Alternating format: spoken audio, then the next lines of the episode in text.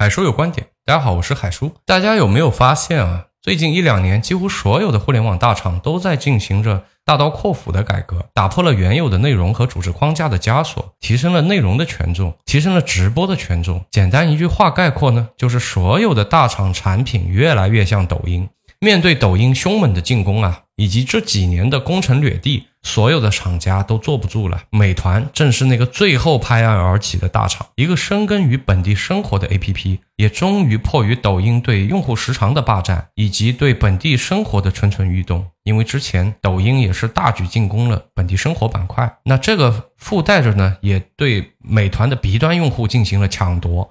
在这个过程当中，不得不说。美团是产生了很大的焦虑的，所以抖音和美团线下生活板块的一战呢，已经不可避免了。细心的小伙伴应该能发现啊，美团的 APP 首页上线固定的直播入口了，这就意味着和抖音的竞争呢，已经摆在台面上了，不藏了，这个是一定是要升级了。竞争呢，已经从对 B 端商家的争夺，逐渐拓展到了到内容流量和运营的整个领域。目前，美团的直播呢，处于刚刚起步的阶段，参与直播的终端商家并不多，主要是由美团的官方和服务商主导的直播矩阵。其次呢，是一部分的商家组织的自播，但是这部分商家实际上是品牌方，这些品牌方的一个直播点覆盖了大量城市的大量的线下店。最后呢，才是 MCN 主导的达播。美团官方的直播间目前至少有二十个以上，大家经常能刷到的，例如像旅游啊、爱漂亮呀。商场特惠团购、买药买菜、用车买车等等板块，像现在是暑期，大家最容易刷到的应该就是旅游板块，对吧？目前像这一类的直播间，不论是账号啊、直播间的达人，包括所有的一切啊，都是由官方来负责。合作方呢，大多是超级品牌或者是旅游景点啊，比如像肯德基啊、汉堡王啊、蜜雪冰城、奈雪的茶等等等等。简单的说呢，就是官方帮着这些大品牌做直播。而这些品牌呢，需要配合官方给予比较有竞争力的低折扣。当然，除了美团自己亲自下场去打这场战役以外呢，他也动员了他下面的众多的小弟啊。大家知道，美团实际在很多的城市啊，在每个城市它都是有一些服务商和加盟商的，有区域代理商的。那么，美团的这个服务商在今年就陆续接到了官方的要求。要求他们组织本地的这个直播服务和直播矩阵。美团呢试图构建一个向下渗透至县城的、向外拓展到所有的本地服务领域的一个直播矩阵。随着近日美团 APP 首页的这个直播入口固定的得以呈现，那么美团的这个野心和美团构建的这个巨大的直播网络呢，也正在浮出水面。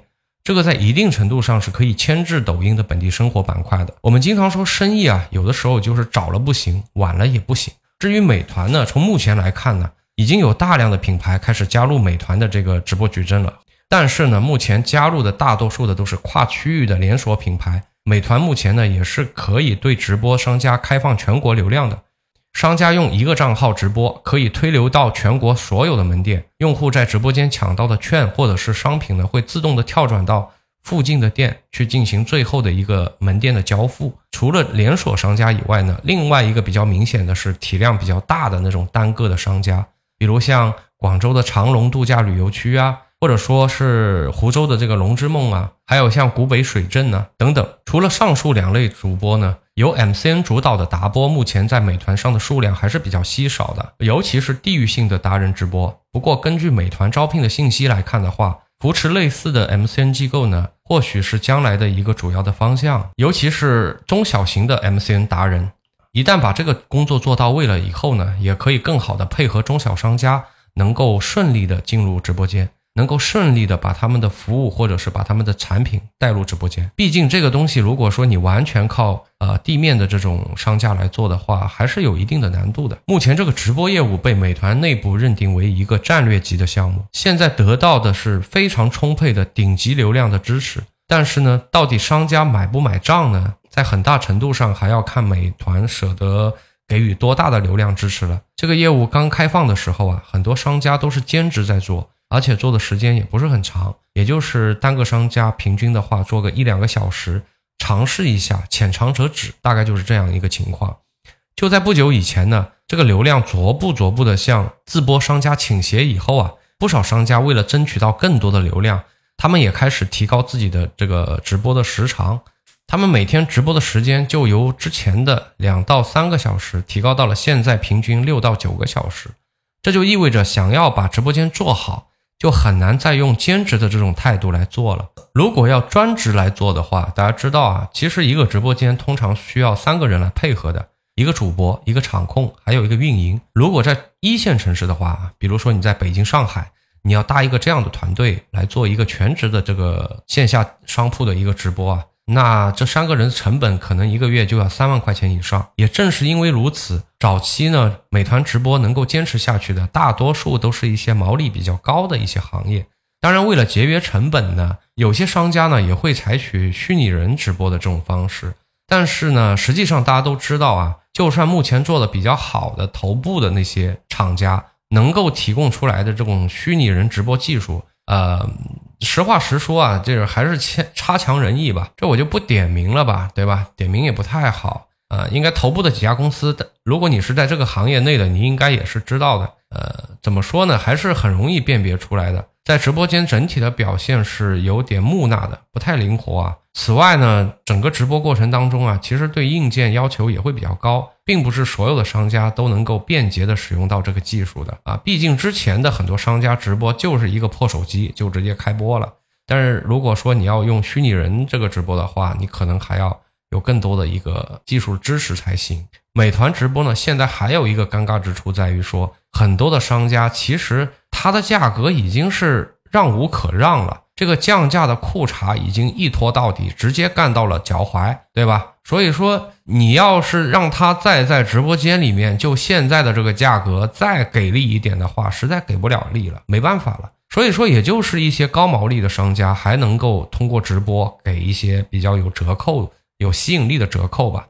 所以呢。如果你是一个高毛的生意啊，呃，并且目前呢，美团直播实际上是有官方的扶持和流量红利的。